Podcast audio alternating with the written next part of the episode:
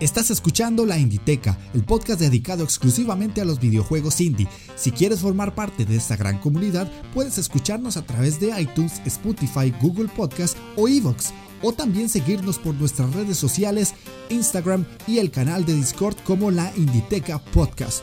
Únetenos y forma parte de esta gran pasión de los videojuegos independientes.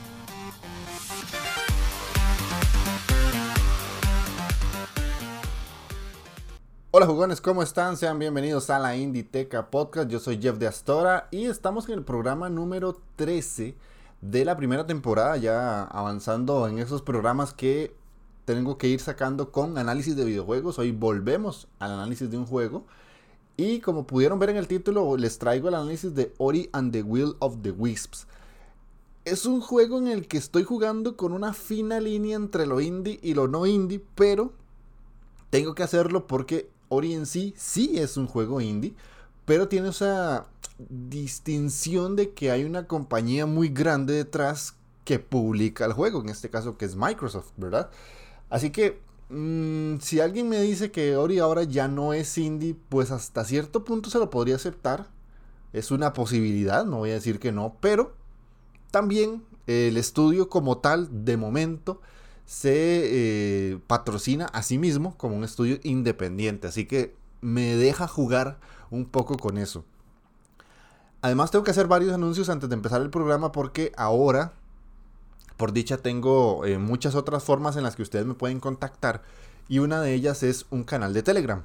Si ustedes tienen la tienen el interés de hablar con más personas que les gustan los videojuegos indie o los videojuegos en general, no necesariamente tienen que ser los indie. Ahora eh, tengo un canal de Telegram que siempre en la descripción del programa o en mis redes sociales, en Twitter y en Instagram, está el enlace para que vayan directamente. No lo tengo público porque puede ser que entre gente que llegue a... Mm, ¿Cómo decirlo sin que suene feo? alterar un poquito el orden del chat, porque ahorita somos bastantes en el sentido del, tiempo que lleva el chat abierto, que serán a lo mucho tres semanas, somos ya casi 15 personas, y eh, es un grupo bastante interesante, muy respetuoso, que hablamos, sí, solamente de videojuegos, y a veces de uno que otro tema, pero nada extraño, ni no hay publicaciones raras o cosas que ustedes van a sentir que están fuera de lugar. Entonces, eh, eh, me gusta mucho el grupo que se está formando porque es gente que realmente está ahí porque le gustan los videojuegos y sobre todo los indies. Entonces, si ustedes tienen ganas de ir a conversar conmigo y con ellos, los invito a que vayan a la sección de, de comentarios o que vayan a la sección de la descripción del programa y ahí está el enlace, le dan clic y automáticamente los lleva al chat de la Inditeca. Y el segundo anuncio es que eh, le estoy dando mucha vida al canal de YouTube que tengo ahora. Porque eh, de, con esto del, coronavirus hediondo es... yo dije, ah, qué coño, o sea, voy a hacer un canal de YouTube porque siempre quise hacerlo, pero nunca tuve como la valentía y, esta situación, pues dije yo, de ya que, pase lo que pase, o sea, si me enfermo, no me enfermo, si pasa algo bueno, pasa algo malo, por lo menos lo voy a intentar. Y pues el intento me está saliendo bien. la verdad es que he tenido muy buena respuesta. A la gente le está gustando mucho el contenido.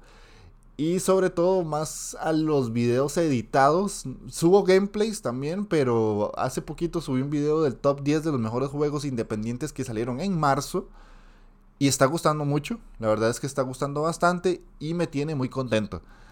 Así que sin más que agregar, sin más que decirles, no hay más noticias con respecto a la Inditeca como tal.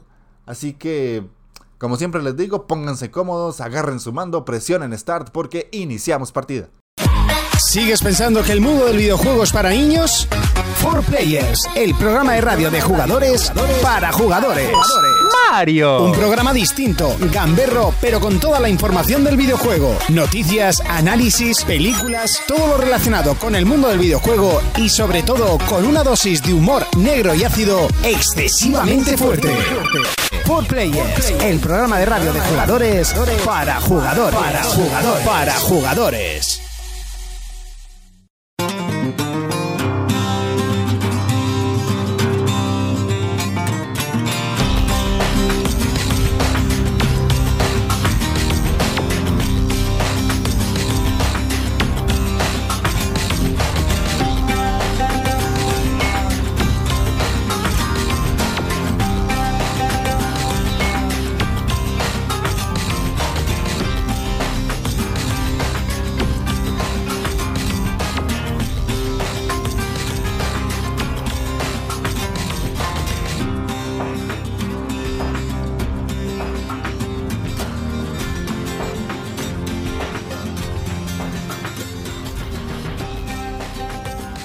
Ok, y para dar inicio al programa del día de hoy vamos a hablar de las noticias. Y ahora ustedes saben que sí hay sección de noticias. De vez en cuando salen cosas interesantes que les puedo contar y que ustedes eh, podrían necesitar saber con respecto al mundillo de los videojuegos. La primera, y si bien es algo un poco macro, no tiene nada que ver con indies puntualmente, es que eh, Google Stadia Pro va a estar gratuito por los próximos dos meses. Esto lo publicaron el 10 de abril. Estoy grabando en 11 de abril, por si lo están escuchando, eh, para que tengan esa cantidad de tiempo de, de gracia en el sentido de los meses que pueden jugarlo. Y es una movida un tanto extraña de Google, la verdad no me la esperaba. No publicaron en cuáles países está gratuito el sistema, se puede hacer tal vez por VPN. Yo es que no lo he probado porque yo soy de Costa Rica y estoy seguro que mi país no está incluido. Siempre lo he dicho, los de tercer mundo estamos allá como en la colita de todo lo bueno. Eh, normalmente el servicio cuesta 10 dólares al mes y te da el acceso a 9 juegos. De momento puedes acceder a eso de forma gratuita. Entre ellos hay algunos que son independientes, que es la única manera que en la que yo diría, pues me vale la pena probarlo porque los otros juegos eh, que tiene el sistema mm, los puedo jugar por aparte y no voy a tener ciertas limitaciones que ahorita les voy a explicar. Eh, los nueve juegos son Destiny 2, Grid, Guild, Metro Exodus, Steam World Dig 2, Steam World Quest, Thumper y Sirius Sam The Collection. Ah, bueno, otro Speedlings and Sex on Stack. Y ya, se acabó la, historia. Para los suscriptores pro, eh, la principal característica de tener ese servicio pro es poder jugar en 4K y con soporte para audio 5.1, mientras que la versión gratuita solo tiene 1080 por eso es que digo que yo no veo como la gracia en el servicio, por lo menos para mí, porque yo con una conexión de 8 megas no creo jamás de los jamases que pueda aprovechar una resolución 4K. Además, que mi monitor no es 4K. Entonces, ¿para qué coño quiero yo un servicio que me va a ir a 4K cuando ni siquiera tengo un monitor a esa resolución, verdad? Si ustedes tienen el acceso, pues pueden hacerlo. Es una forma interesante de darse cuenta qué tan bueno o qué tan malo es Stadia hay varios juegos interesantes. a mí me llama el Guild, me llama el Spitlings, que son como los dos que no he jugado, porque Tomper es un juegazo. La verdad que Tomper es un juegazazazazo. Si lo pueden probar, pruébenlo. La verdad, se van a volver locos porque Tomper es un juego extrañísimo, pero es muy bueno, es muy bueno. Y los Steam World Dig y Steam World Quest, pues ya los tengo, no los necesito. Metro Exodus, pues también ya lo tengo. Y si no, también Está en el Game Pass. Así que de no me aporta mucho. El Destiny 2, hasta donde yo recuerdo, es free to play en Steam. Así que, pues bueno. y el Grid, pues que está ahí, que tampoco es un juego que llama mucho. Sí es un buen juego de, de conducción, pero es Grid, ¿verdad? No. Digo yo, o sea, no estoy desmeritando el juego, pero tampoco es una situación en la que yo diga es que necesito jugar Grid. En su momento lo pensé así, pero con el Dirt. Con el Grid no tanto. De las sagas de automóviles, eh, prefiero Dirt antes que Grid. Soy como más fan de esa saga. Así que ahí tienen, pueden jugar Google Stadia por los próximos dos meses si está disponible en su país o hacer algún truquito de estos de VPN para ver si pueden acceder a él. Otra noticia que esta sí ya está relacionada con los videojuegos independientes es que en Steam, de momento, si van a escuchar este programa después del 13 de abril, no los van a poder canjear. Pero del, del 11 de abril al 13 de abril están, y para los que están escuchando el programa ya muy días adelantados, estuvieron gratuitos. Arcade Moonlander, Gravity Wars y Transpose. Insisto, síganme en el jodido Twitter. Ahí yo pongo todas estas noticias fuera del programa. Y al instante, entonces, si ustedes me siguen y activan la campanita de notificaciones, van a tener todos estos juegos gratuitos de mi parte para que los puedan ir a canjear tranquilamente y no pierdan eh, la posibilidad de tener juegos gratis. Son tres juegos bastante diferentes entre sí y que están gratuitos por esto desde el coronavirus, que muchísimas empresas se han puesto como el, objetivo de, hacer que nosotros veamos que hay juegos gratis. En muchas ocasiones yo siento que es también como una forma de promocionarse. Se agradece, la verdad, no voy a decir que no, sí se agradece mucho el hecho de que tengamos juegos gratuitos, pero también eh, para nadie es un secreto que todo esto son campañas de marketing, ¿verdad? Eh, porque al final no hay como la mejor manera de, promocionarse en situaciones así cuando le dicen a uno, uy, es que Steam en su momento regaló tantísimos juegos. Y uy, es que me acuerdo que Ubisoft regaló dos, tres juegos. Es promoción, eso es marketing. Y nosotros contentos con juegos gratis. Pero eso es marketing. A mí nadie me engaña ni me lo saca de la cabeza. ok, vamos con la siguiente noticia. Y es que un juego llamado Hoco Life, que está inspirado en Animal Crossing, va a salir en Steam este 2020. Si no conocen Hoco Life, literalmente, así se los pongo en dos palabras, es Animal Crossing para PC. Es idéntico es idéntico, es muy, muy, muy parecido. Es un juego independiente que está desarrollado y promocionado por eh, Team 17, los encargados de la saga Worms y muchos otros juegos.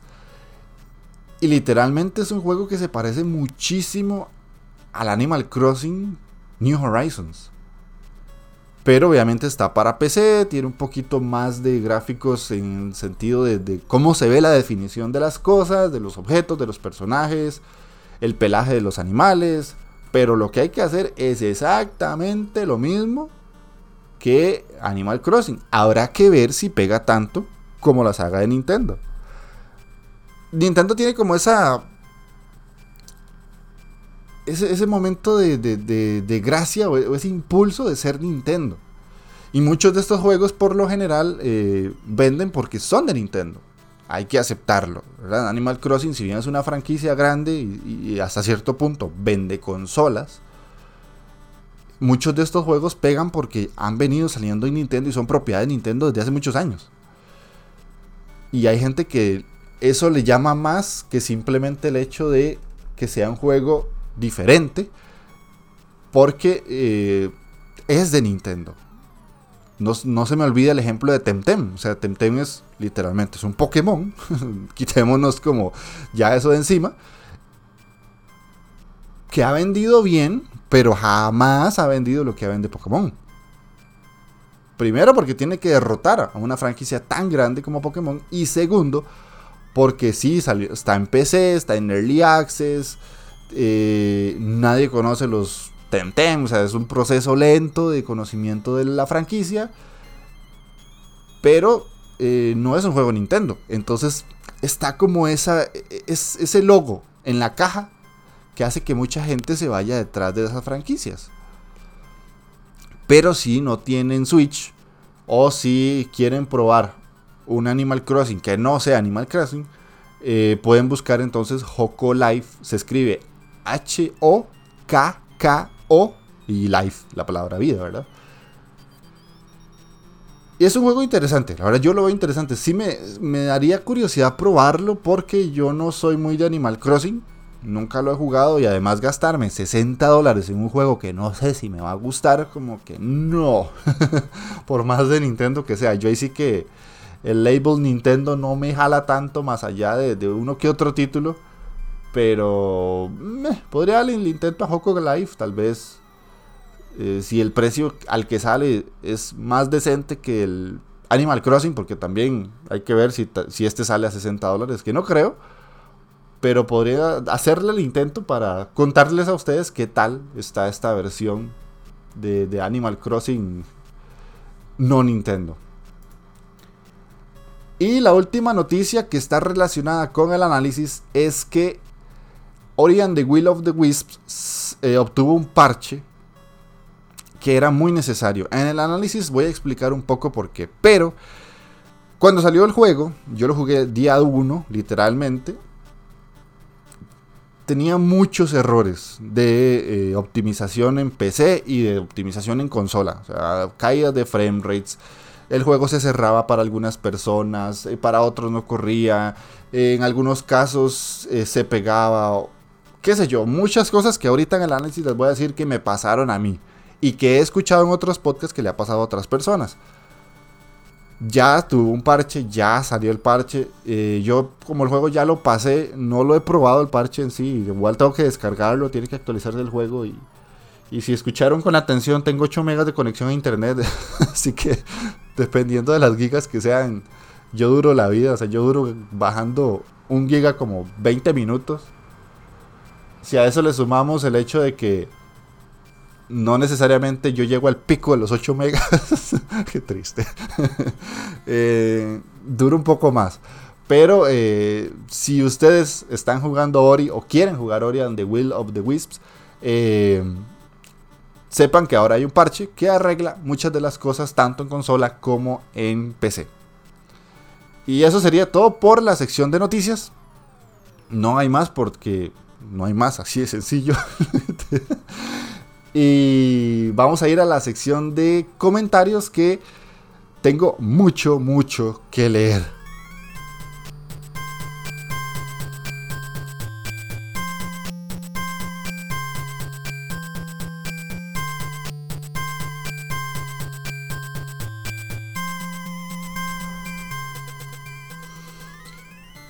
Y bueno, vamos a ir a la sección de los comentarios que no he leído desde hace tres programas. Pero hay una justificación clara para esto. La primera es que yo subí los últimos dos programas. Y uno es una sección nueva que se llama la Early Teca, donde yo subo juegos que están en Early Access o son solamente demos. Que normalmente son keys que me pasan desarrolladores para que yo juegue un juego y les cuente a ustedes que existe y todo ese tema. Y la otra sección fue Indivisteando cuando entrevisté a Chemi de Micro Reviews. ¿Qué pasa? Que yo los programas los tengo preparados con mucho tiempo de antelación. O sea, en este caso la Eliteca y el Indivisteando ya estaban grabados. Cuando salieron yo ya los había grabado en sí, ya tenía el máster del audio y lo único que tenía que hacer era editarlo. Entonces, ponerme a grabar sobre ese audio o hacerle un agregado por lo general me ha salido mal en el sentido de que se escuchan diferentes las voces.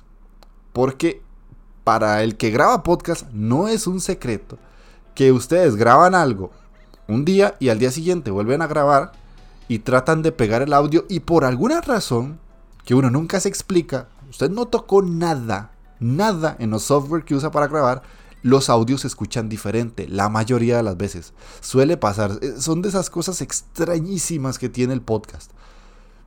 Yo llego, apago mi compu, me voy a acostar, me levanto al día siguiente, grabo y la voz no es la misma que la del programa anterior o la del día anterior o lo que sea. O uno se levantó medio gangoso, lo que sea, y, ya suena distinto, o el viento, la acústica del cuarto, qué sé yo. Pero son de las payasadas que pasan a la hora de grabar un podcast. Así que voy a, leer todos los comentarios que me dejaron, que son bastantes, así que muchísimas gracias a toda la gente que está eh, escribiendo porque eso me gusta mucho, la verdad me alienta bastante a seguir. Y tenemos el primero del de, eh, podcast de Raccoon, que me pone en el programa que grabé de Gris. Ya eso fue hace casi mes, una cosa así. Que dice, un placer de nuevo escucharte, da igual que hables en singular o en plural, no hay problema en eso, entiendo la perspectiva. Buen programa, por cierto. Entonces, muchas gracias eh, podcast de Raccoon. Y sí, pues la verdad nadie me dijo nada y voy a seguir hablando eh, como si tuviera la persona al frente. no voy a hablar como en plural a, la gente que me escucha, sino que voy a seguir hablando literalmente como si tuviera a alguien al frente, una conversación uno a uno. El segundo comentario es de Sols, es uno de los seguidores más, más intensos que tengo en el sentido de comentarios y yo le agradezco muchísimo. Y además en el chat de Telegram habla un montón y eso me encanta. Es, de hecho es una de las personas con las que más hablo porque él, comenta muchísimo. Es, bastante, bastante bueno en cuanto a lo que pone. Y eh, tiene un blog de videojuegos que también es muy, muy bueno. Entonces me pone, buen programa, una lástima lo del juego indie que mencionas al inicio. Intentaré echarle un ojo a ver qué lo pillo. No puedo decir que soy un santo en temas de piratería. En su tiempo, eh, Indie Game The Movie me abrió bastante los ojos. Sobre Gris, decir que fue un estudio que. un título que disfruté bastante a fines del año pasado. Visualmente sorprendente y a un nivel jugable lo definiría más como minimalista y accesible, lo que no definiría como algo negativo. Lo que pretende contar lo hace muy bien, Ahora, puedo decir que tengo una interpretación distinta de lo que trata el juego. A mi parecer, el juego trata sobre la depresión y abarca el periodo de recuperación de esta enfermedad. Por ello va recolectando los colores, emociones, que perdió en el camino para reconstruirse a sí misma.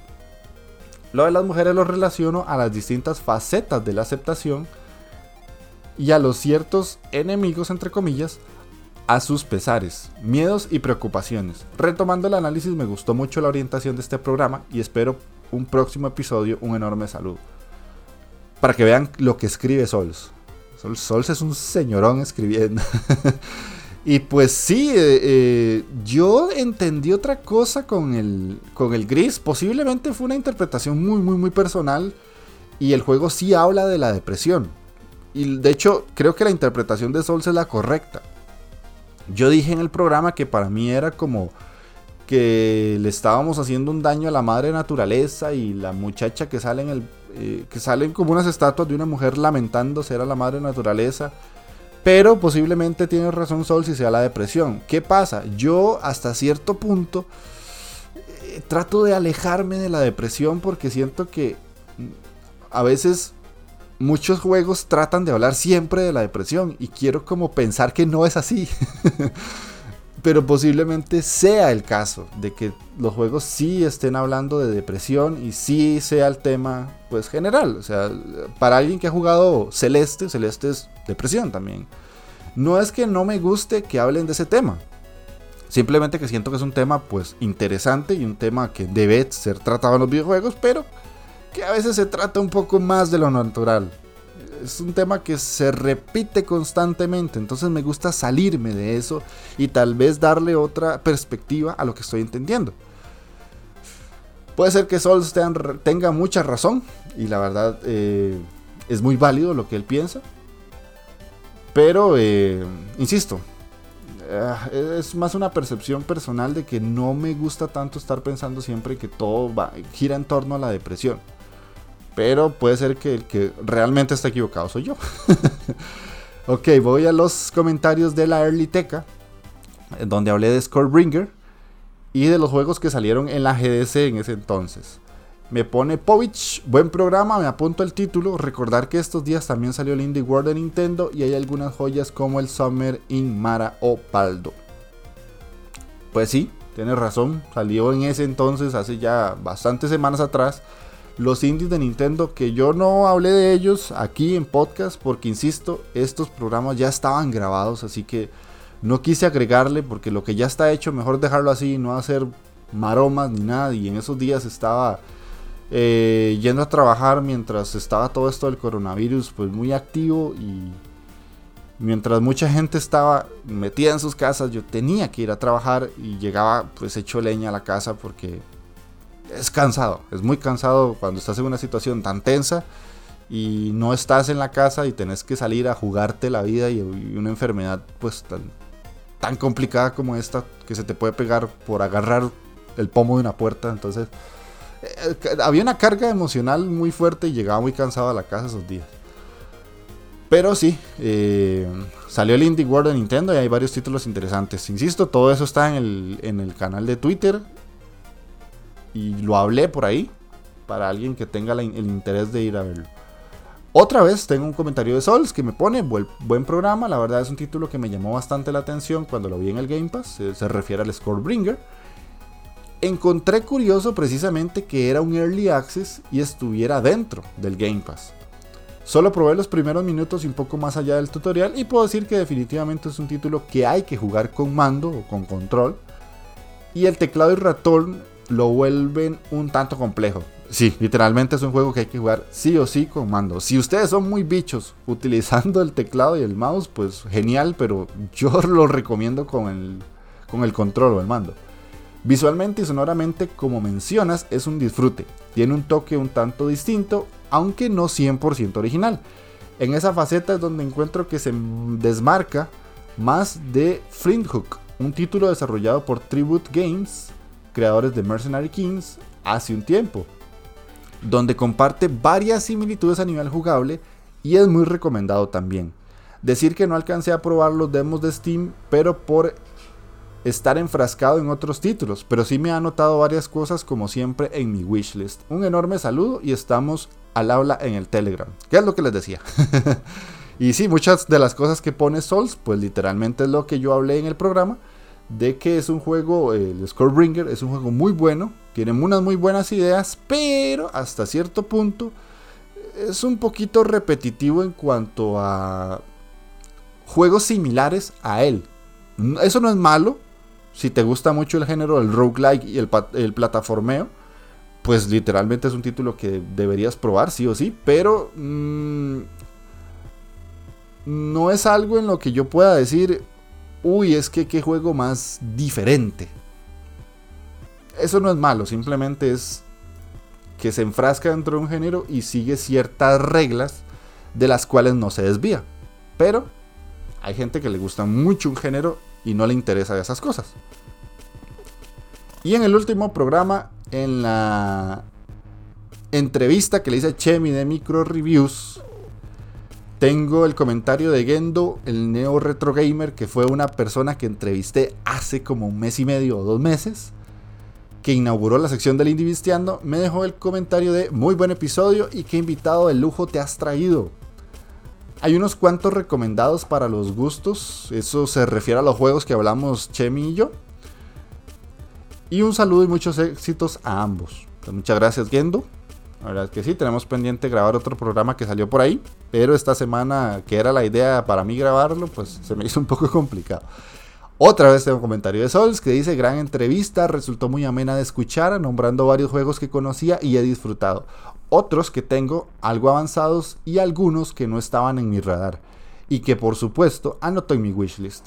Sobre micro reviews, decir que me parece un formato bastante fresco. En su tiempo me impresionó bastante el resumir de manera muy breve los principales puntos de diversos juegos, especialmente considerando los indies, que tienen a necesitar una, una mayor exposición. Espero ver un programa donde participen los dos de nuevo, que poseen cierta química interesante. Un gran saludo. Eh, sí, yo también quiero participar de nuevo con, con Chemi. Nada más es de ponernos de acuerdo porque él es de español, yo soy de Latinoamérica. Nos llevamos literalmente 8 horas de diferencia. Y eso es lo que cuesta un poquito. Pero eh, si ya lo hicimos una vez, claramente podemos hacerlo una segunda, ¿verdad? Y eh, el último comentario que tengo es de Mucosidad, que me puso, pues me parece un podcast humilde, personal y con una muy buena onda. Seguir así. Muchísimas gracias, Mocosidad, por tu comentario. Pues qué dicha que te gustó el programa y ojalá que te quedes y lo sigas escuchando. Y eso sería la sección de comentarios. Fueron bastantes, pero, pero muy bonitos, muy halagadores todos. Ya vieron que Sols es una máquina de comentar. Y a los otros que comentaron, eh, les agradezco muchísimo que se tomaran el tiempo de dejarme un comentario porque, insisto, eso me alegra muchísimo y me da una motivación extra para seguir haciendo el programa. Así que ya vamos a pasar literalmente al análisis de Ori and the Will of the Wisps.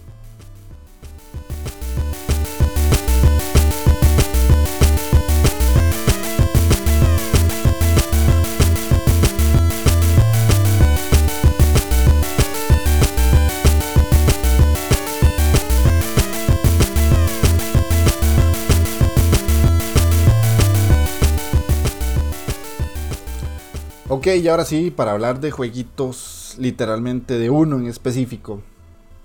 Vamos a empezar con el análisis de Ori. En su segunda parte, ya la secuela de lo que fue Ori and the Blind Forest. Que es un juego que mucha gente estaba esperando. La verdad, yo siento que esta segunda parte de Ori era algo que llamaba mucho la atención. Porque el primer juego eh, gustó mucho. Fue un juego muy interesante, muy bonito, muy bueno en cuanto a las ideas y mecánicas si bien es un Metroidvania y este segundo también es un Metroidvania, aportan mucho. Son juegos que aportan mucho en el sentido mecánico, en el sentido visual, en la banda sonora y en el conjunto de cómo debe hacerse un Metroidvania bien. Porque Metroidvanias en Steam y en Inchi.io hay a montones. Pero como Ori, pocos. La verdad es que pocos. Entonces voy a pasar con los wikidatos que siempre les digo y aquí es donde yo al inicio del programa mencionaba el hecho de que hay una fina línea entre que Ori en esta segunda parte es y no es un indie. Está desarrollado por Moon Studios, salió para Xbox One y para PC vía Game Pass. Se publicó el 11 de febrero del 2020. Y eh, es un juego que está desarrollado por un estudio independiente, porque no es... Vamos a ver, no lo compró Microsoft como tal, o sea, pertenece a los títulos y a los estudios que están abrazados por Microsoft. Pero el juego lo desarrolla totalmente Moon Studios. Y ahí es donde está como esa línea que puedo tomar. Lo publica Microsoft que eso sí es cierto. Pero lo desarrollan totalmente Moon Studios. Entonces están como separados y se llegan a unir a la hora de la publicación. Bajo este concepto, podría decirse, guardando también las distancias, que juegos como Death Stranding también podrían entrar dentro de un análisis de la Inditeca.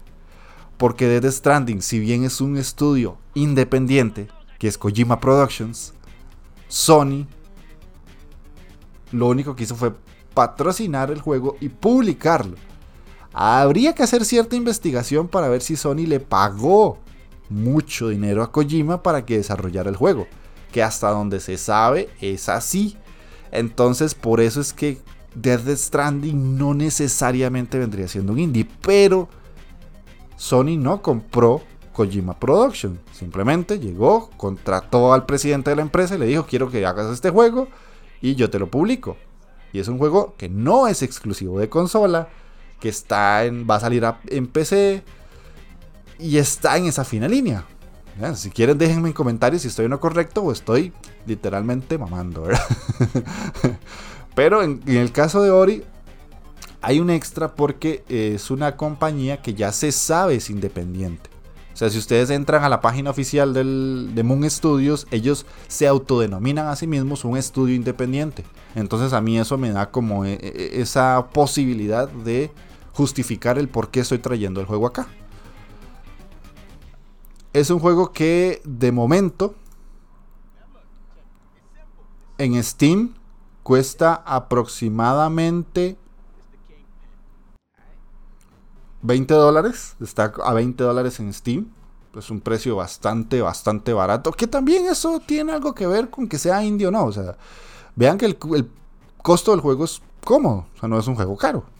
No cuesta 60 dólares, cuesta 20. Mm, por lo menos en mi país cuesta 20. Yo lo estoy viendo en Steam y no tiene descuento ni siquiera. En mi país cuesta 20 dólares. Y lo, remarco porque hace un tiempo dije que un juego estaba en descuento en GOG y en mi país costaba un dólar y una persona de España me escribió y me dijo, pero a mí me cuesta 5 dólares.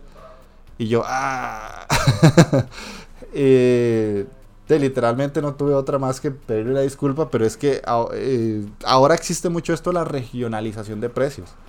Y por lo menos de las pocas cosas buenas que tiene vivir en un país tercermundista es que los precios de los juegos en algunos casos bajan un poquito.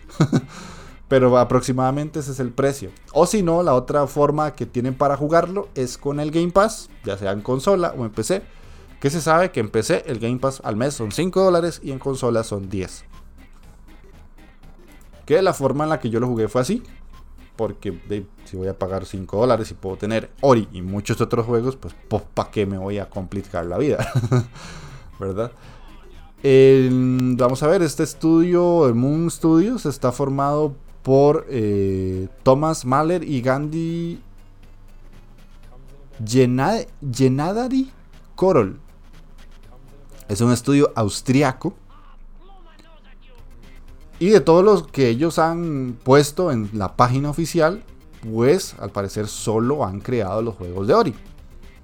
Hice un poquito de búsqueda, pero por lo menos la parte oficial yo no veo que ellos tengan otro tipo de juegos. Solo se han centrado en los Ori y pues se acabó.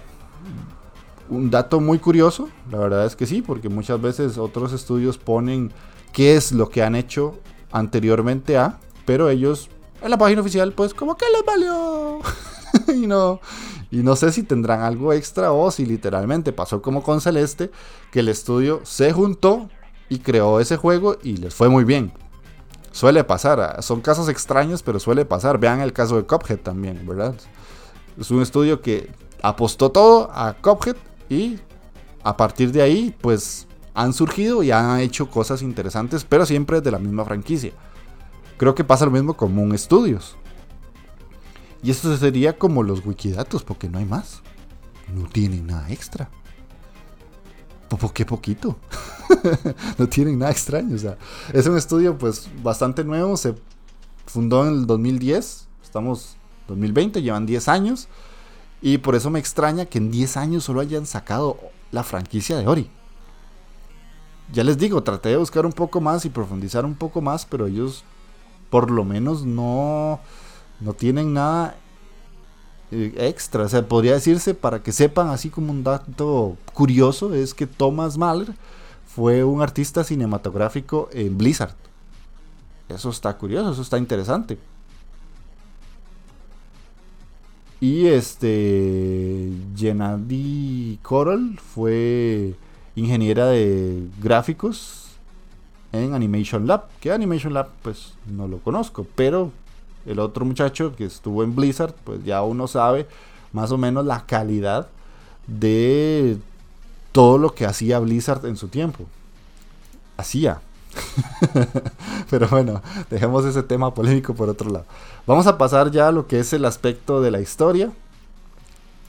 Porque eh, aquí sí hay chicha, aquí sí hay cosas de que hablar. Y algo interesante en este juego es que la historia es igual de bonita, igual de sentimental que la primera del primer Ori.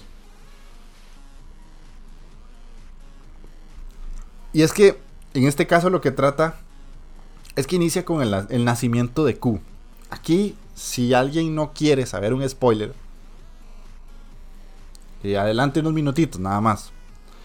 Porque eh, este segundo Ori tampoco es como que sigue como la línea recta la historia del primero y uno tuvo que haber jugado el primero sí o sí para poder aprovechar este y, entender todo lo que está pasando. No, porque la historia de Ori es una historia bonita, interesante, agradable de escuchar y ver.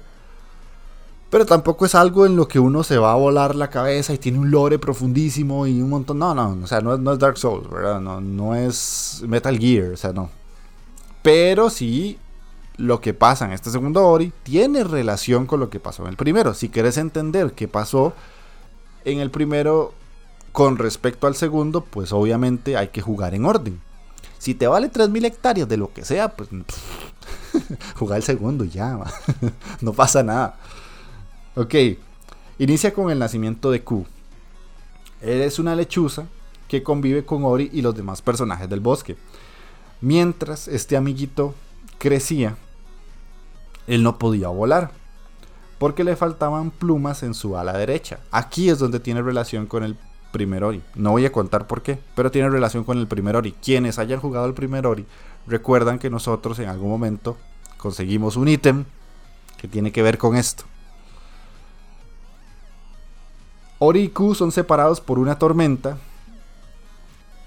y al verse en esa situación tan incómoda, Ori emprende un viaje para rescatar a su amiguito que literalmente es, un pichoncito, no sabe volar, es muy temeroso y pues necesita de ayuda porque no tiene como la capacidad de vivir por sí solo. Entonces Ori empieza su viaje para tratar de, de encontrarlo y rescatarlo. Conforme avanzamos en la historia nos topamos con unos amigos muy similares a Ori, uno de ellos llamados Moki, o así se llama como la raza, los Mokis, eh, quienes nos dan misiones durante la aventura y eso tiene hasta cierto punto eh, un poco de trama de la historia.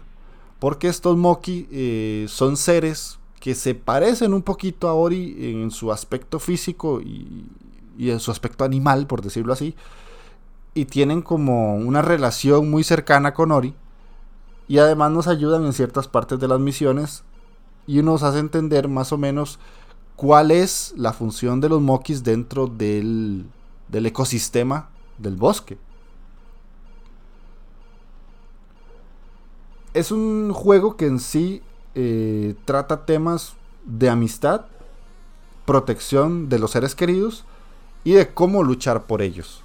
En un inicio la historia es de amistad, nada más, simplemente, de, todo lo que pasaron los personajes en la primera parte de la saga y cómo están viviendo ahora en la segunda y cómo todo ese buen rollo, esa amistad y todo les forma prácticamente como una familia y por culpa de esta tormenta y esta separación tenemos que ir a buscar a nuestro amiguito y Ori otra vez emprende una aventura que además los otros personajes que conocimos en el primer juego se ven involucrados de una forma muy muy somera, pero se ven involucrados al fin. Y tenemos como que pues ir uniendo piezas que todo va de la mano con una situación que está pasando en el bosque otra vez, porque en el primer Ori también era una era algo que estaba manipulando el bosque y era algo que estaba afectando la vida de los seres vivos que teníamos que modificar y arreglar para poder volver a tener la calma dentro de todo el mundo que abarca Ori, que literalmente es un bosque gigantesco. Algo muy interesante para mí con el respecto a la historia de Ori es que es una crítica a la sociedad porque juega mucho con las personas barraceres por su apariencia y su desconocimiento y cómo ese rechazo se convierte en ira o en odio. ¿Qué quiero decir con esto? Nosotros tenemos en Ori un enemigo que literalmente ustedes si han visto los trailers lo van a ver, que es como una especie de de lechuza gigante. Es un pájaro gigantesco. Y ese es como el, principal enemigo a vencer. Es, es como el malo. Literalmente es el malo. Pero es un malo que tiene una motivación dada por el rechazo por su aspecto físico. Y entonces yo siento que el juego ahí está criticando mucho de cómo nosotros muchas veces como personas juzgamos mal a alguien por cómo se ve, por cómo se viste, por cómo se comporta. Y hasta cierto punto hay personas que por culpa de eso tienden a ser negativas o ser malas o ser eh, ¿cómo decirlo? Eh, ser alguien que no está de acuerdo con cómo se le trata y cómo es el mundo y hasta cierto punto tener ese rechazo y esa situación de que, Daisy, no me vas a aceptar como soy, porque yo voy a tener que ser amable con vos. En Ori pasa algo así, porque el personaje que es nuestro enemigo, entre comillas, cuando nació, nació con un aspecto muy desagradable para el resto de sus similares y literalmente lo hicieron echado. Y al hacerlo echado, pues él generó odio y generó rechazo hacia todos los seres vivos porque literalmente él entendió que si nadie lo iba a entender desde pequeño, pues que mejor tenían que sufrir y él iba a estar totalmente solo porque estando solo era mejor. Y siento que es una crítica dentro de la historia del juego muy buena porque lo hacen ver con animales y con que estamos en el bosque y muchas cosas, pero mm, hasta cierto punto pues lleva muchas otras por detrás, ¿verdad? No solamente es, una crítica, sino también es una comparación de lo que podemos llegar a ver en Ori y todo lo que el, el mensaje que quiere llegar a dar el juego.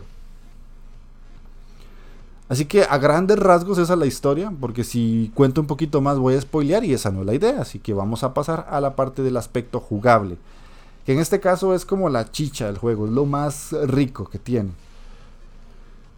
Ori en sí es un juego de plataformas, rápido, plataformas y Metroidvania, eso lo define de entrada. Y tenemos eh, la capacidad de manejar un personaje que es muy ágil. Es súper rápido, es súper ágil, es súper móvil y eso se ve súper bien en todo el desarrollo del juego y cómo está planteado porque lo hace eh, muy rico de jugar. Es muy, muy, muy delicioso manejar a Ori. Porque es un bichito que se mueve por, por, todo lado, por todo el escenario, brinca y se hace un dash y se desplaza por todo lado y se guinda de ciertas ramas y hace un doble salto y corre y todo. Es muy agradable, por lo menos a mí me da pereza los personajes que son como muy estáticos, muy lentos. En este caso es totalmente lo opuesto. Ori es súper ágil. El control es sencillo, como siempre, recuerden, yo la mayoría del tiempo voy a hablarles en control de Xbox One. Saltas con el botón A eh, y planeas dejando apretado el mismo botón. Con apretando el botón del abajo y A, movemos el personaje hacia abajo. Eso quiere decir que si estamos en una plataforma y abajo de la plataforma hay más mapa, si hacemos el botón del, análogo hacia abajo y presionamos el botón A, el personaje se deja caer. A eso me refiero. Para agarrar los objetos y para golpear, para pelear, tenemos que apretar la X. En este caso sería como el cuadrado de PlayStation. Y eh, podemos asignar ciertas habilidades que vamos a ir ganando conforme avanzamos en la aventura al resto de botones, que sería el Y, el B y el A porque nos sale como una ruedita, las famosas, los famosos círculos con habilidades que tienen ahora casi que todos los juegos. Y podemos ir ganando varias habilidades y poderlas asignar a esos botones. Ahora, en este juego hay una cantidad absurda de habilidades. Que eso es algo distinto al primer Ori. Habían algunas, pero no eran tantas como en este. Y podemos literalmente cambiar el personaje cuantas veces queramos y eso varía la jugabilidad. Me explico. En algunos momentos vamos a, por lo menos el ataque principal de Ori es como con una espada de luz, pero en otros momentos vamos a tener la habilidad de usar como un mazo de luz. Entonces con la espada somos muy ágiles, pero pegamos más débil, con el mazo somos más fuertes, pero más lentos. Ya es a gusto de cada quien cómo le gusta jugar el juego. Yo soy más de jugar con personajes ágiles, no me gusta tanto los personajes lentos. Entonces yo siempre utilicé la espada de luz. Si alguien jugó el primer título, recordará que Uri lo que usaba era como unos destellos. Ya esos destellos, por lo menos en lo que yo jugué, no los encontré.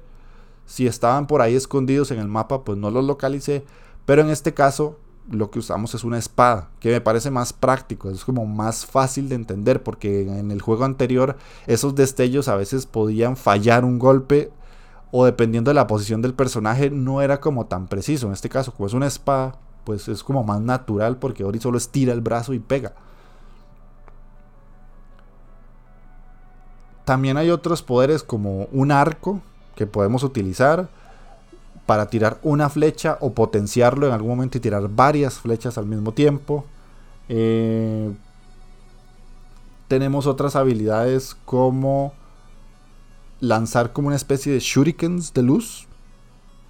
Otro es como reducir el golpe haciendo una barrera alrededor de Ori. Otro vendría siendo el famoso dash que la gran mayoría de juegos plataformeros a día de hoy tienen. Eh, la habilidad del grappler que te permite agarrarte de una superficie que tenga un elemento de luz. Esto quiere, es como, como que Ori extiende una especie de, cordón gigantesco de luz, porque Ori es un ser de luz, y se agarra de ciertos elementos del mapeado que le, permiten impulsarse hacia otras plataformas. Y así como esas, pues hay un montón, no, no voy a poner aquí a contar todas, porque la idea es que ustedes jueguen el título y si les gusta, pues vayan descubriendo, ¿verdad? Pero más o menos eso vendría siendo.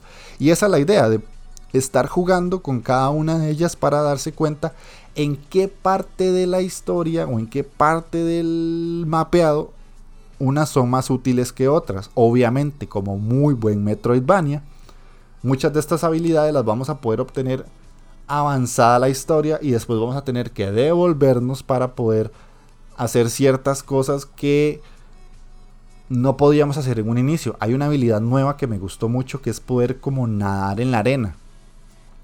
Que eso no estaba en el primer Ori. En el primer Ori solo había agua.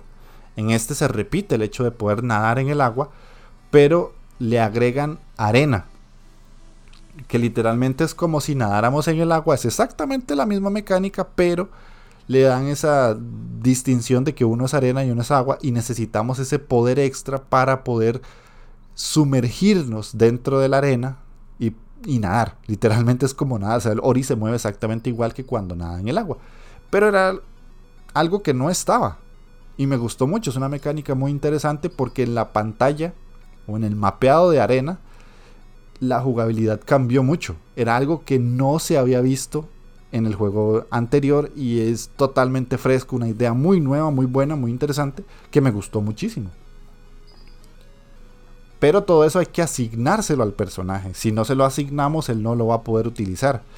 Y ahí es donde entra el, tema de los Metroidvanias, que a veces uno se pierde y no sabe qué es lo que hay que hacer y hay que tener muy bien ubicado todo en el mapa y adquirir estas habilidades para literalmente avanzar en la historia, porque si no te vas a quedar estancado. Ok, ¿qué más tengo por acá? Nosotros cuando vamos avanzando en el juego, vamos a ir obteniendo unas orbes amarillas, que son como la moneda del juego y sirven para literalmente comprar cosas, comprar poderes, comprar habilidades pasivas, habilidades activas y literalmente que farmearlas. O sea, si querés tener el 100% del juego vas a tener que farmear orbes a lo bestia porque hay unas que son bastante caras y hay algunas eh, habilidades pasivas que además tienen upgrades. Entonces, hay una que me recuerdo así rápido donde puedes intercambiar una bolita de maná por una bolita de vida. Entonces en algún momento podés llegar a tener esa habilidad potenciada por 3. Pero hay que comprarla, literalmente. Si no la compras, pues vas a quedarte con la vida que tenés desde un inicio. Cuando empezamos el juego, Ori inicia con 3 orbes de vida y 3 orbes de magia. Y eh, eso lo vamos a ir aumentando. ¿Qué pasa? Que si somos curiosos y somos eh, jugadores que les gusta recorrer el mapa, porque literalmente hay que hacerlo, es un juego que necesita que seas una persona curiosa y que explores, vas a encontrar como unas bolitas de cristal verdes y azules. Azules es el maná o las orbes de energía para la magia y las verdes son para la vida. Conforme vas encontrando eso, la vida de Ori se va haciendo más grande. Como los famosos corazones de Link. en Zelda. Es exactamente lo mismo. Solo que aquí no hay que recoger partes para formar todo un círculo, sino que con que con, encontres uno ya aumentas la vida. Hay otra situación que se repite del primer Ori, que son las Keystones, que son como pequeños puzzles de búsqueda en donde hay una puerta que tenemos que abrir con unas piedras. Entonces tenemos que ir a buscar cerca de esa puerta la cantidad de piedras que nos piden. Hay algunas puertas que se abren con dos keystones, hay otra que se abrirá con cuatro, con seis, y hay que irlas buscando. Y eso nos da como esa sensación de, de, reto para poder abrir esa puerta que a huevo, sí o sí, tenemos que abrir para poder avanzar por lo menos en esa parte del mapa. Y eso se repite, eso estaba en el primer juego.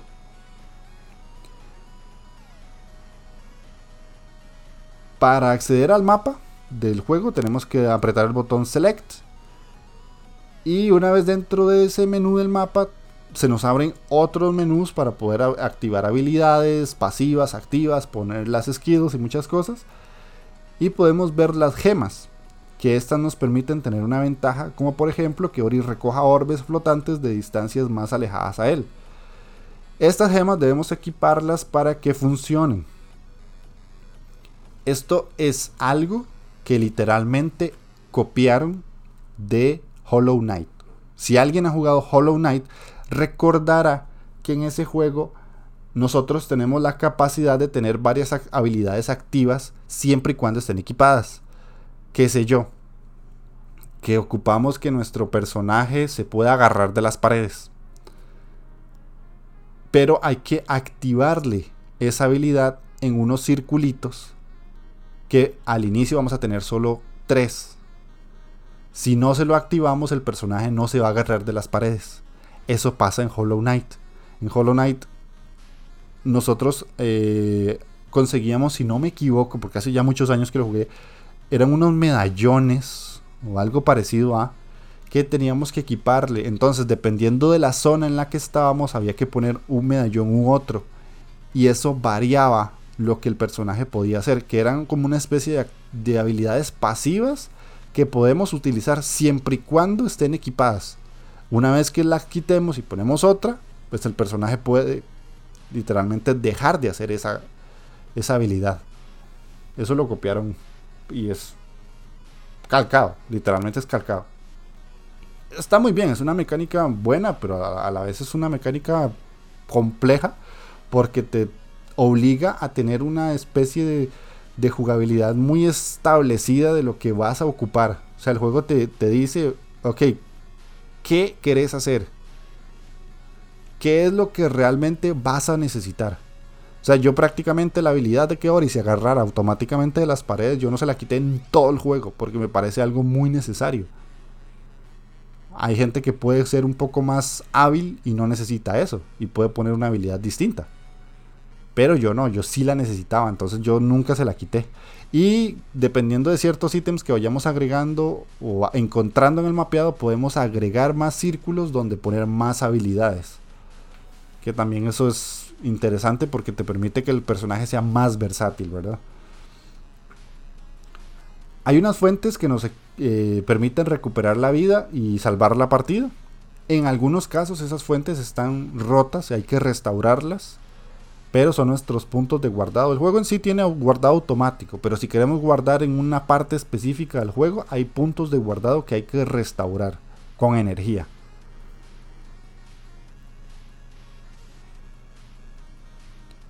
Debemos recolectar unas gemas para aumentar nuestras orbes de vida, que era lo que les venía diciendo ahora con, con las bolitas verdes. Y hay una habilidad para recuperar la vida que no estaba en el primer Ori, que yo recuerde.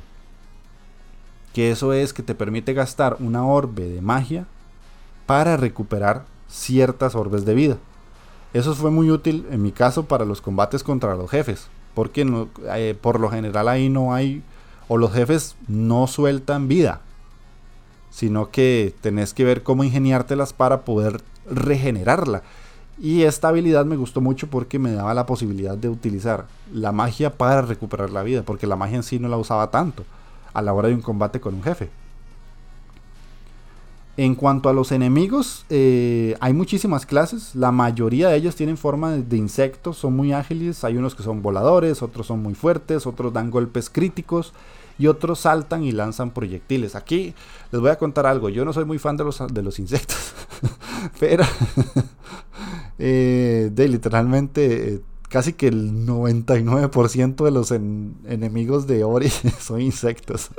y hay algunos que los detesté con todo mi corazón, como los zancudos o los mosquitos. Bueno, aquí en Costa Rica les decimos zancudos a los mosquitos.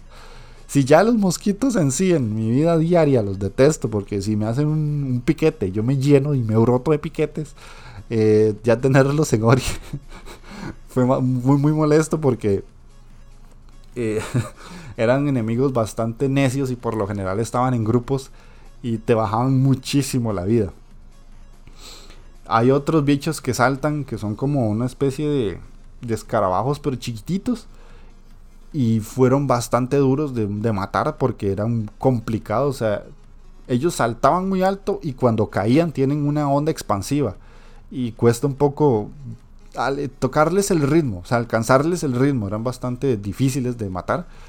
Pero en sí todo el juego está como basado en, en insectos y en animales que por lo general no vemos. Eso me gustó mucho. Y siento que también es algo que agarraron del Hollow Knight que Hollow Knight, si ustedes lo han jugado, insisto, es literalmente también full insectos, insectos, insectos por todo lado. Creo que Ori también se inspiró mucho en eso, porque la gran mayoría de, enemigos a derrotar y, de todas las situaciones que vayamos a vivir está relacionada con ese tipo de, de animalito. Otra cosa que yo siento que está tomada del Hollow Knight es que hay que comprar mapas. Hay que comprar el mapa de la zona en la que estamos.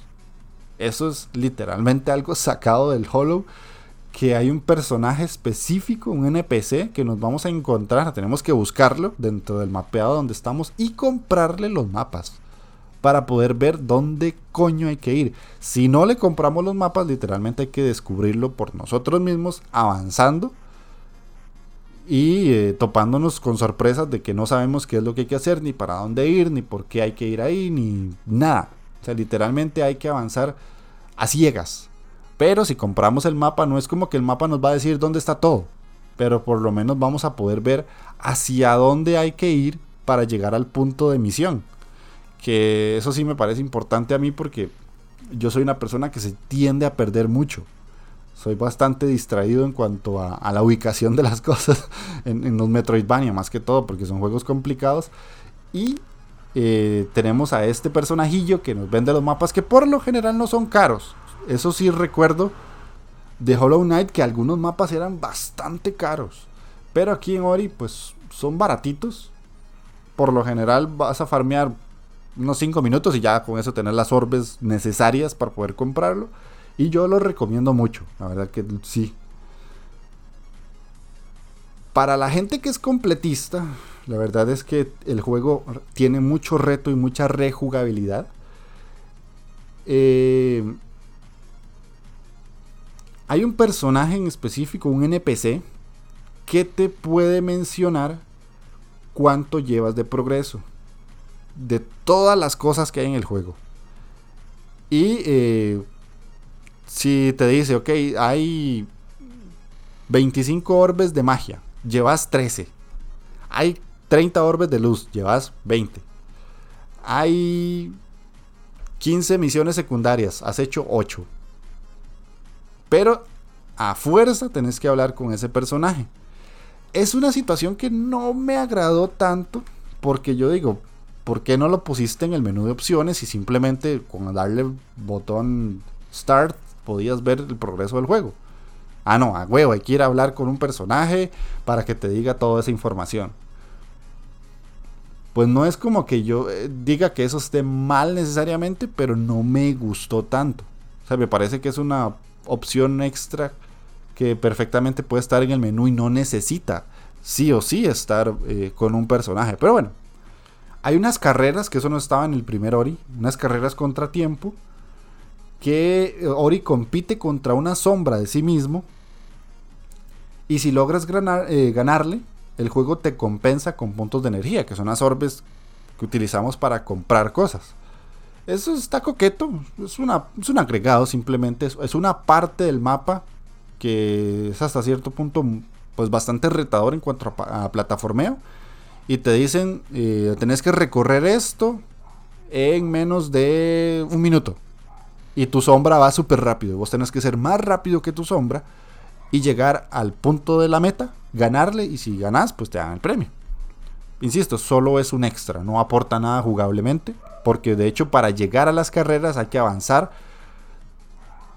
por esa zona donde eh, tenés que correr. Entonces ya te la conociste, simplemente es hacerla de nuevo.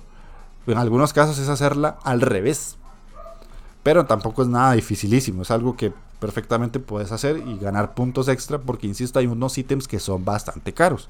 Entonces es una manera en la que el juego te potencia para tener monedas de, dentro del mismo. Hay una zona pantanosa, que eso era nuevo, esto no me lo conocía del primer Ori, no recuerdo una zona pantanosa, que fue bastante complicada y, hay muchas cosas en el entorno que, que afectan a Ori, porque es un pantano, o sea, literalmente Ori se ahoga y tiene unos saltos bastante interesantes y se puede agarrar en ramas que, insisto, lo bueno de este Ori es que tiene muchas cosas nuevas que el primero no. Y las hace bien, las hace muy bien. Pero el detalle es que encontré un pequeño error en esta zona pantanosa y es que cuando Ori se ahogaba muchas veces, eh, la animación de, de ver al muñeco ahogarse hacía como un pop-up entonces, obviamente, si nos estamos ahogando en un pantano, eso está como en, la, como en el piso, por decirlo así, como en la parte baja de la pantalla. Y vemos donde el bichillo alza las manos así como, ¡ah, me ahogo, me ahogo! y cuando hacía esa animación, no sé si ya con el parche eso lo arreglarán. la animación de Ori ahogándose dentro del pantano, del agua pantanosa, desaparecía y yo veía a Ori en la parte superior de mi pantalla ahogándose y era como, ¿qué coño está pasando aquí? era rarísimo porque no tenía como relación de lo que estaba pasando con la animación fuera de lugar. Pero bueno, ojalá que con el parche eh, eso se arregle. Pero la zona pantanosa fue bastante interesante, y al igual que la zona de arena, esas no me las esperaba, fueron muy diferentes. Porque eh, si ustedes han jugado juegos de plataformas, ustedes sabrán que siempre hay zonas específicas, que la del agua, que la de la oscuridad o, la subterránea. Piensen en Mario, ¿verdad? Que la zona de hielo, la zona de agua, la zona de calor, la zona de frío, y así. Ori las tiene pero agrega unas extras, que por eso se las estoy contando en el apartado jugable, que son la del pantano y la de arena, que yo no las había visto. Por lo menos me parecieron como muy, muy innovadoras. Pero no es la de arena como la zona de, arena de Mario, que, tiene pirámides y eso. No, no. Es una, una zona arenosa, pero como bajo tierra. Porque acuérdense que todo es insectos. Entonces es, muy curioso porque es, es una parte peligrosa para el personaje porque hay muchas cosas que le afectan. Hay otra que me llamó mucho la atención que es que juega con la luz, que es una zona de oscuridad, pero oscuridad total de que la pantalla se pone negra, literalmente negra y no vemos nada. Y cuesta mucho avanzar porque hay que jugar con unos como con unas plantas que generan luz, que emiten luz por sí solas. Y hay que utilizar, o ahí logramos encontrar una habilidad que estaba en el primer Ori, que es poder eh, como escupir, por decirlo así, un destello de una luz de energía amarilla que nos permite iluminar por cierto rato el entorno y así avanzar. Pero antes de tener esa habilidad, muchas veces me morí porque a Ori lo consume la oscuridad. Y eso me gustó mucho. Es una zona interesantísima porque, insisto, no estaba en el juego anterior.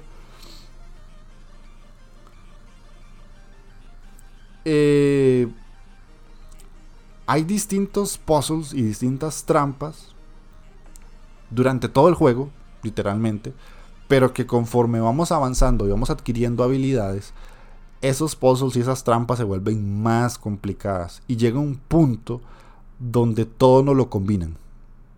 Todo eso se combina y ya, si en algún momento abrir una puerta era tirar una flecha de luz y romper como una especie de caparazón que explotaba, ya en horas avanzadas del juego vamos a tener que romper ese caparazón para que nos abra una puerta, para que caiga una liana, guindarnos en la liana, hacer un doble salto, planear, caer, correr, matar dos enemigos, volver a subir, aprovechar un viento de calor con una rama que tenemos para poder subir y flotar. O sea, todo ese tipo de cosas se van complicando y hace que las pantallas y los puzzles sean cada vez más complicados y más difíciles.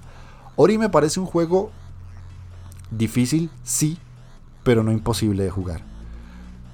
La curva de dificultad es alta, pero es progresiva si, no dejan el juego tirado, que es mi recomendación, de que lo empiezan y como ya la otra semana lo retomo. No. Es un juego que yo siento que es agradecido con el jugador que es constante y que lo agarra todos los días. Un ratito todos los días, un ratito todos los días. Tiene autoguardado, entonces no van a perder nada. Pero el hecho de que ustedes tengan la memoria fresca de qué es lo que hay que hacer ayuda mucho al hecho de tener que ir aprendiendo y resolver esos puzzles de forma fácil y a no perderse en el mapeado, porque es un mapeado muy enrevesado.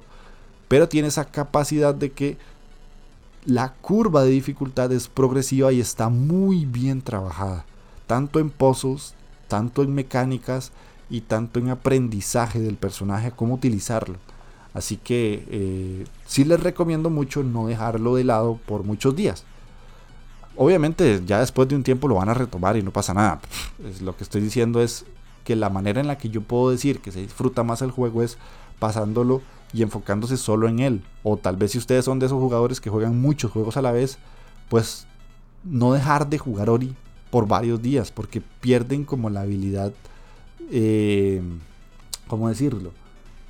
La memoria motriz, por decirlo de alguna manera. No sé si eso ni siquiera existe, pero el hecho es que está ahí, el hecho de, que el juego te agradece que lo sigas jugando constantemente. Y una mecánica eh, extra que sí recuerdo del primer Ori, pero aquí la potenciaron por dos. Para ya ir cerrando el aspecto jugable, es la persecución de enemigos como siete veces o diez veces más grandes que Ori a través del mapeado. En donde literalmente tenemos que correr por nuestra vida y salvar al bichito que estamos manejando en este caso. Porque son, son persecuciones muy tensas, son persecuciones muy, muy complicadas. En algunos casos te puede perseguir un lobo, otros un gusano gigante, otros el enemigo principal del juego. Y no son persecuciones cortas, son a veces son larguitas y, son complicadas porque muchas veces hay que esperar a que el enemigo llegue a un punto específico para que rompa el escenario y eso nos dé la capacidad de avanzar. Pero son persecuciones tensas y sí recuerdo que en el primer Ori habían algunas, pero en este son bastantes. No son simplemente dos, tres, no, son sus ocho o diez tal vez. Y yo creo que son de las situaciones más tensas que tuve que vivir en el juego. Más allá de los jefes, porque los combates contra los jefes son curiosos, pero son poquitos. Comparado al primer Ori, sí recuerdo. Aquí veo pocos jefes sencillos. La verdad, la gran mayoría de ellos son muy sencillos. No me costaron mucho, más allá de unos, a lo mucho, 7 intentos, 10 intentos. Creo que el último, porque tenía una mecánica ahí que extendía el combate. Pero tiene la ventaja de que en algunos jefes hay como un auto guardado hasta cierto punto, entonces no hay que empezarlo desde cero. Y la mecánica de, cómo se derrotan algunas veces es muy obvia, porque les brilla algo. Hay un escarabajo que me acuerdo que fue el primer jefe y le brillaba el culo. Entonces hay que pegarle en el culo. y ya haces todo. no, no son jefes complicados. Por eso digo que Ori es difícil, sí, pero con una curva de aprendizaje muy buena. Que yo no, siento que los jefes sean como el culmen del juego, más allá del último, que sí lo es. Pero lo que más importa en este juego es como el camino que hay que recorrer para llegar al jefe. A veces es más difícil todo el plataformeo y todos los combates que hay que hacer antes del jefe que el mismo jefe en sí. Así que eso es más que todo por el aspecto jugable. Vamos a pasar a la parte de la música. En cuanto a la música, ¿qué puedo decir? Si ustedes han jugado el primer Ori, sabrán que la música de, este juego es preciosa. Es algo que para el jugador complementa súper bien el juego. Porque te ambienta muchísimo en lo que está pasando. Y aquí la potenciaron como por mil veces más. Las canciones y las tonadas están súper bien pensadas para las zonas de las que yo les estaba comentando ahora la, parte del mundo de arena tiene una tonada como árabe que me pareció curiosa. Y me gustó mucho cómo la ambientaron. La, la tonada de la zona de oscuridad es súper tétrica, es muy, muy tétrica. Y así, cada una de las otras canciones se pega muy bien a lo que está pasando. No me imagino este juego sin música, así de sencillo. No puedo pensar en Ori sin la banda sonora es una de las mejores bandas sonoras en juegos independientes que he escuchado en mucho tiempo. Así de simple. Me parece increíble todo lo que han logrado y muchas veces es canciones que estaban en el primer Ori que las modificaron para que tuvieran una, una tonalidad distinta, para que sonaran diferente. Hay una canción muy, muy, muy marcada del primer Ori, que es prácticamente como el tema principal, que en este caso lo que hicieron fue modificarlo para que sea ese primer tema, ese tema principal de Ori, que ya los que jugamos el primer juego lo, reconocemos apenas escucharlo, pero lo variaron con orquesta y suena genial, suena muy muy bien. Casi que toda la música de Ori es orquestal, podría decirse que el 99% de la música es orquestal y está muy bien trabajada. En algunas canciones hay voces, pero no es eh, voz cantada en el sentido de que hay palabras, sino que es simplemente una voz que acompaña una melodía con, con subidas y bajadas de tonos de voz y acompaña súper bien. Así que vamos a ir a escuchar, creo que es eh, cualquiera de las canciones que ponga van a estar buenas, pero vamos a ir a escuchar una y cuando regresemos vamos a pasar a las partes del aspecto visual.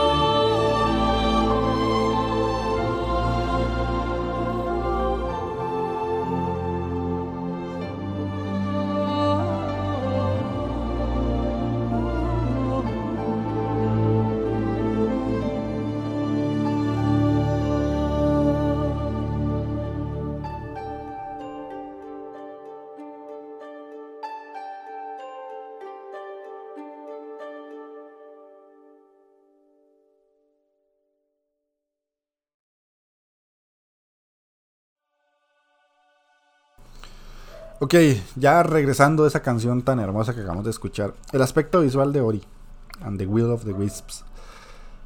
¿Qué puedo decir? Que no suene como la Mebotas, que no suene como como alguien que está maravillado más allá de lo que ya el, juego en sí ofrecía en la primera en la primera parte porque si ustedes llegan a ver un video y yo en el canal de YouTube tengo un un pedacito de gameplay de Ori. creo que fueron como 20 minutos que subí nada más.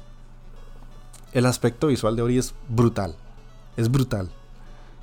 Es que creo yo uno de los Metroidvanias y de los juegos independientes que mejor se ve a día de hoy. Que visual y artísticamente es una locura. Parece que está pintado a mano en algunos casos. Parece que está animado como por Pixar en algunos otros. Y siento que es como el tope al que cualquier juego indie puede llegar a aspirar. Hay varios juegos que pueden llegar a ser como visualmente topes de gama, por decirlo así. Y Ori and the Will of the Wisp es uno de ellos. Entra en esa categoría porque visualmente es precioso, o sea, es precioso el condenado. Maneja una paleta de colores amplísima, es exagerada la cantidad de colores que hay en pantalla. Es exagerada la cantidad de animaciones que hay en pantalla. Hay, una, hay un aspecto que yo anoté. Yo lo que hago es tengo un cuadernito y voy anotando. Porque cuando uno está en una parte que, que vendría siendo como del bosque, hay como una especie de, palo de madera gigante donde Ori se agarra y hay que subir hasta la cima. De ese palo de madera hacia un árbol, eh, como que cuelga una liana, por decirlo así, pero es parte del escenario, no es algo en lo que Ori tenga que agarrarse necesariamente. Y cuando Ori salta y suelta ese palo de madera que está medianamente flojo, esas lianas se mueven y dan una sensación de, de que algo está pulido más allá de simplemente un escenario. Porque no es el hecho de que la liana está ahí para que se vea como que el árbol y el palo de madera están unidos y ya. No, es que cuando Ori suelta el palo, la liana tiende a, a moverse. O sea, se mueve de izquierda a derecha. De que literalmente trabajaron ese aspecto. Otra cosa que me gustó un montón es que Ori cuando llega y se, se queda como al filo de una plataforma, él vuelve a ver hacia abajo como haciendo de que me voy a caer, me voy a caer. O sea, esos detallitos literalmente es llegar al juego, llevarlo más bien a un punto extra. No es el hecho de que vamos a sacar un juego que se vea visualmente bien, sino que también vamos a darle un algo más, un extra de que se vea bien, de que tenga detallitos, de que tenga algo que el jugador diga, esto nunca lo he visto en ningún otro juego. Y Ori lo tiene. Estos dos aspectos que les estoy diciendo son una confirmación de eso. Después hay otras situaciones donde, eh, por lo menos, es que el reino de arena me, me dejó impresionadísimo. Cuando Ori está nadando en la arena, como va dejando su recorrido dentro de la arena y después eso se va como cerrando porque la misma arena se une. Eso se ve genial, se ve brutal. Se ve brutal. Y así muchísimos otros, así muchas otras cosas que por no alargar el programa más de lo que ya lo estoy haciendo, no, no quiero comentarles y además porque quiero que ustedes lo vean porque no quiero que se lleven del programa el 100% de las cosas y que a la hora de jugarlo digan, ah, es que esto lo comentó Jeff. No, vayan y véanlo, jueguenlo. Porque visualmente y musicalmente se van a llevar una experiencia maravillosa. No hay nada como Ori a día de hoy. No hay nada, o sea, para mí no existe ningún plataformas Metroidvania que se parezca a Ori. Y más a esta segunda parte, porque si la primera ya se veía bien, esta segunda se ve bien por 3 o por 4. Hay muchas, muchas cosas que me gustaron mucho del juego y el aspecto visual literalmente es uno de esos. Entonces voy a pasar al aspecto o a la parte de, de técnica del juego en sí, que creo es hasta día de hoy la principal pega que tiene el juego en sí. Yo lo jugué en PC y para los que me han venido escuchando desde hace mucho tiempo sabrán que yo no tengo una PC mala. O sea, no, tengo una, computadora mala. Sí, sí he tenido que hacer mi, inversión por tener una PC que corra el juego o la mayoría de juegos bien. Yo estoy con una tarjeta AMD 5700 XT. Que eso viene siendo la tarjeta de AMD más potente que hay a día de hoy. Y el juego me iba mal. Me iba bastante mal. Porque se pegaba mucho en, cuestiones del audio.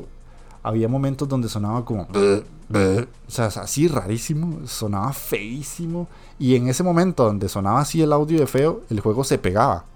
O sea, literalmente el juego no avanzaba. Eran como 3, 4 segundos donde el personaje se quedaba estático y, todo alrededor se quedaba estático y sonaba rarísimo.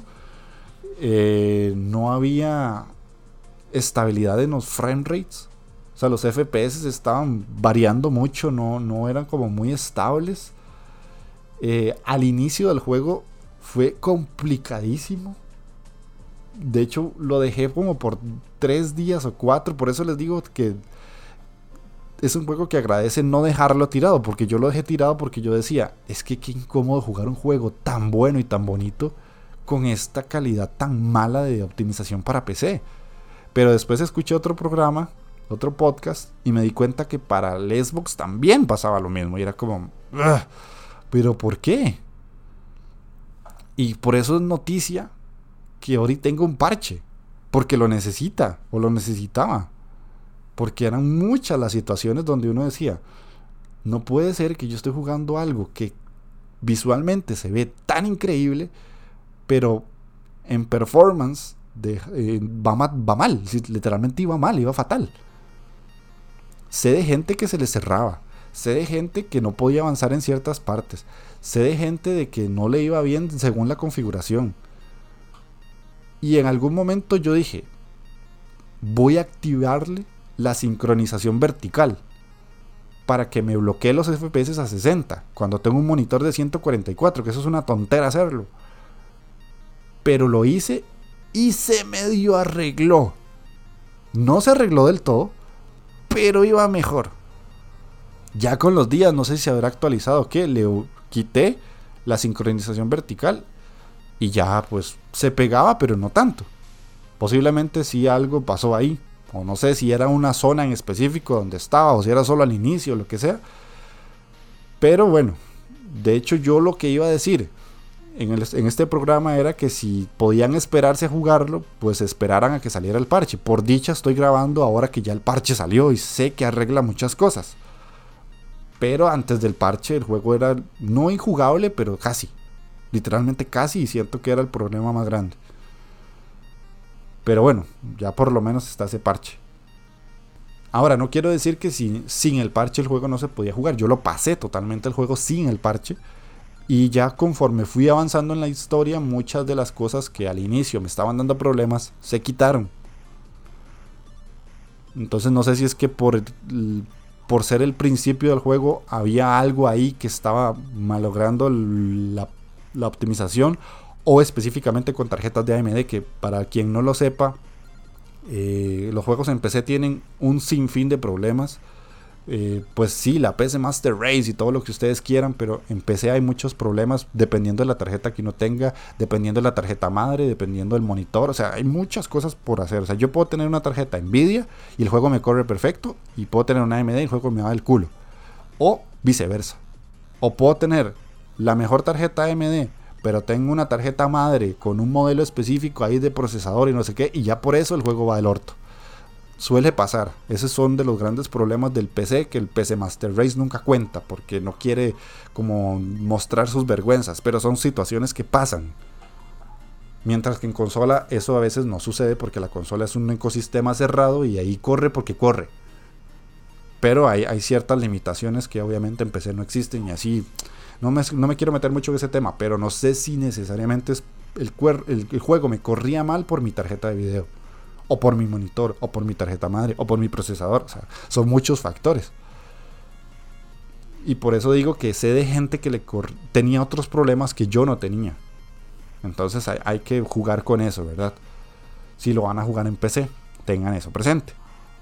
Y eso sería por el aspecto técnico más que todo, no, tengo nada más que agregar, pero sí es algo importante tener ahí como, como en cuenta solamente, solamente una cosa que fue lunar, que a mí ya me, sacó de quicio, fue que en la batalla final contra el jefe final, el puñetero juego se me bugueó. Y yo dije, ¿qué? Se me bugueó esta mierda.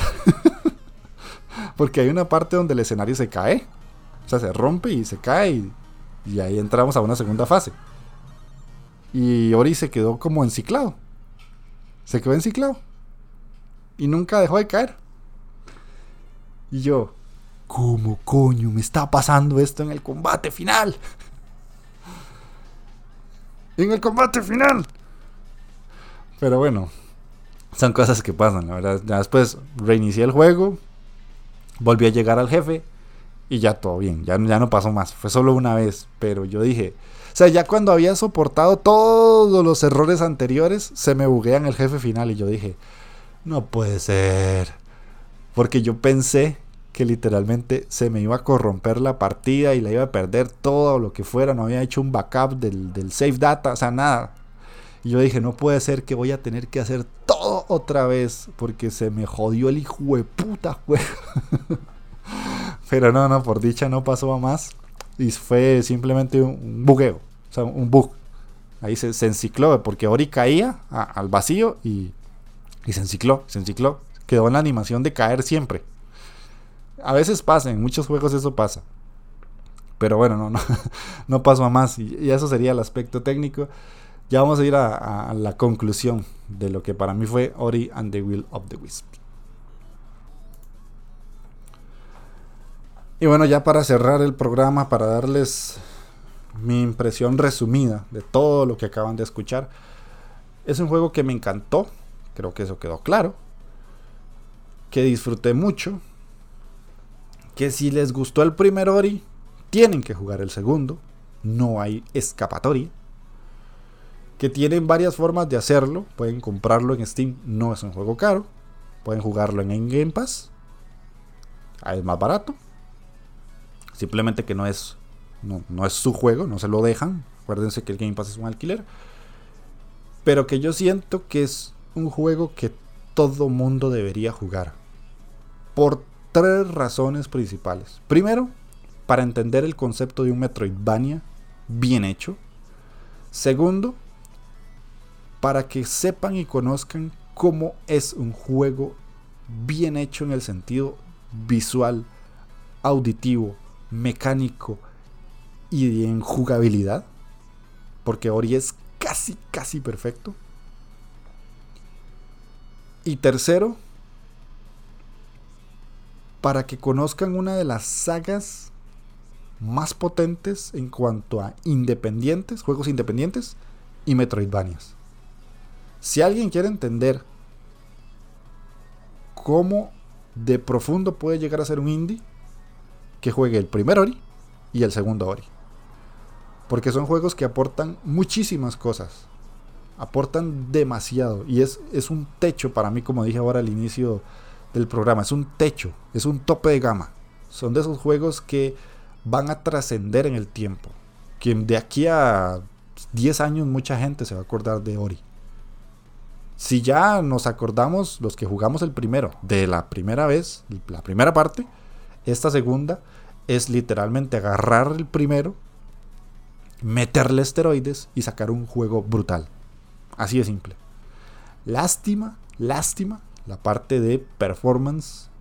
Por lo menos empecé antes del parche, insisto. No sé ahora con el parche. Ya literalmente yo paso un juego y tengo que avanzar si quiero traerles programas a ustedes. Entonces no puedo como devolverme. Tal vez algún día lo haga, pero está difícil. La verdad es que está difícil. Pero este. Si no tienen que jugarlo ya, no lo jueguen ya y espérense tal vez a un segundo parche para que ya el juego esté perfecto. Porque la mejor manera de disfrutar Ori es en su versión más pulida, siento yo. Y literalmente es eso.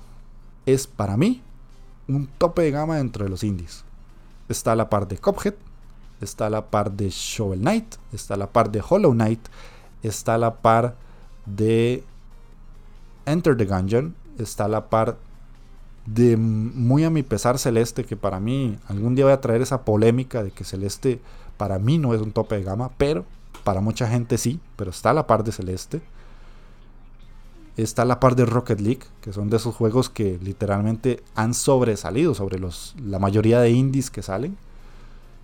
Y es un juego que todos deben jugar. La verdad es que por dicha, de momento hay dos plataformas en las que pueden jugar. Si no han jugado ningún juego de Ori, jueguen el primero. El primero es igual de bueno que el segundo. Por dicha está en muchas otras consolas. Si tienen Switch, lo pueden jugar en Switch. Si tienen Xbox, lo pueden jugar ahí. Lo, pueden jugar en, en PC también. No sé si está en PlayStation, pero por cuestiones de exclusivas y esas cosas. Creo que es una de las franquicias más fuertes que tiene Microsoft también. Y cuidado si no la mejor. Porque Halo va, va renca. Halo es una franquicia buena, pero va. Y Gears se está recuperando de, una lesión de rodilla, una cosa así. Porque el Gear 5 está muy bueno, pero antes del Gear 5, ah, ahí, ahí, ¿verdad? Pero siento que Ori es de momento la mascota perfecta de, de, Xbox. Es una muy buena mascota. Y son juegazos. Son juegazos. Así que no puedo agregar nada más. Agradezco muchísimo que me hayan escuchado en este programa. Agradezco muchísimo los comentarios que me dejaron en los programas anteriores. Les recuerdo que la Inditeca Podcast forma parte de la Embajada Podcaster. Es un proyecto donde hay muchos podcasts de videojuegos en habla española que estamos unidos para potenciar todo lo que tenga que ver con podcast en español que hablamos sobre este tema. Si quieren formar parte de eso, busquen en Twitter la Embajada Podcaster y ahí van a poder encontrar toda la información de lo que les estoy hablando. Si ustedes son podcast latinoamericanos y quieren formar parte de este proyecto, pueden mensajear conmigo. Y ahora tienen el Telegram, o tienen el Twitter, o tienen el Instagram, para que yo les ponga en contacto con la persona encargada de la embajada. O si quieren hacerlo de forma más personal y más directa, vayan al Twitter de la Embajada Podcaster y ahí van a encontrar todos los datos y los van a tratar muy bien para que se unan a este proyecto. Insisto, si quieren contactar conmigo y hablar con toda la gente que se está uniendo a lo que es la Inditeca, en la descripción de este audio les dejo el enlace al canal de Telegram. Únanse, en serio, únanse. Es, es una comunidad que está creciendo muy bonita, de gente muy amable, muy amena. Ahí no van a encontrar temas controversiales, no van a encontrar eh, guerra de consolas, no van a encontrar eh, temas que no son necesariamente videojuegos y nos pasamos un muy buen rato. Tampoco es que tienen que estar hablando todo el día con nosotros, pero un ratito hablar de lo que están jugando, de qué es lo que les gusta, de qué se compraron, de que hay juegos en oferta, de que si les gustó o no les gustó el nuevo control de PlayStation, temas así, temas varios, pero con un muy buen rollo, con gente muy amable métanse al canal de Telegram. O si no, simplemente síganme en Twitter para que estén al tanto de todas las noticias relacionadas a los videojuegos independientes. Y eh, síganme también en el canal de YouTube que se llama La Inditeca Podcast. Todo se va a llamar La Inditeca Podcast. Que subo video una vez a la semana. Y cada inicio de mes subo el top de los juegos indie más interesantes para mí del mes que va acabando. Les invito a ir a ver el video de marzo, que quedó muy bonito, y este, a seguir todo lo que voy a ir haciendo y agregando. Así que sin nada más que agregarles, nos estamos escuchando en 15 días. Chao.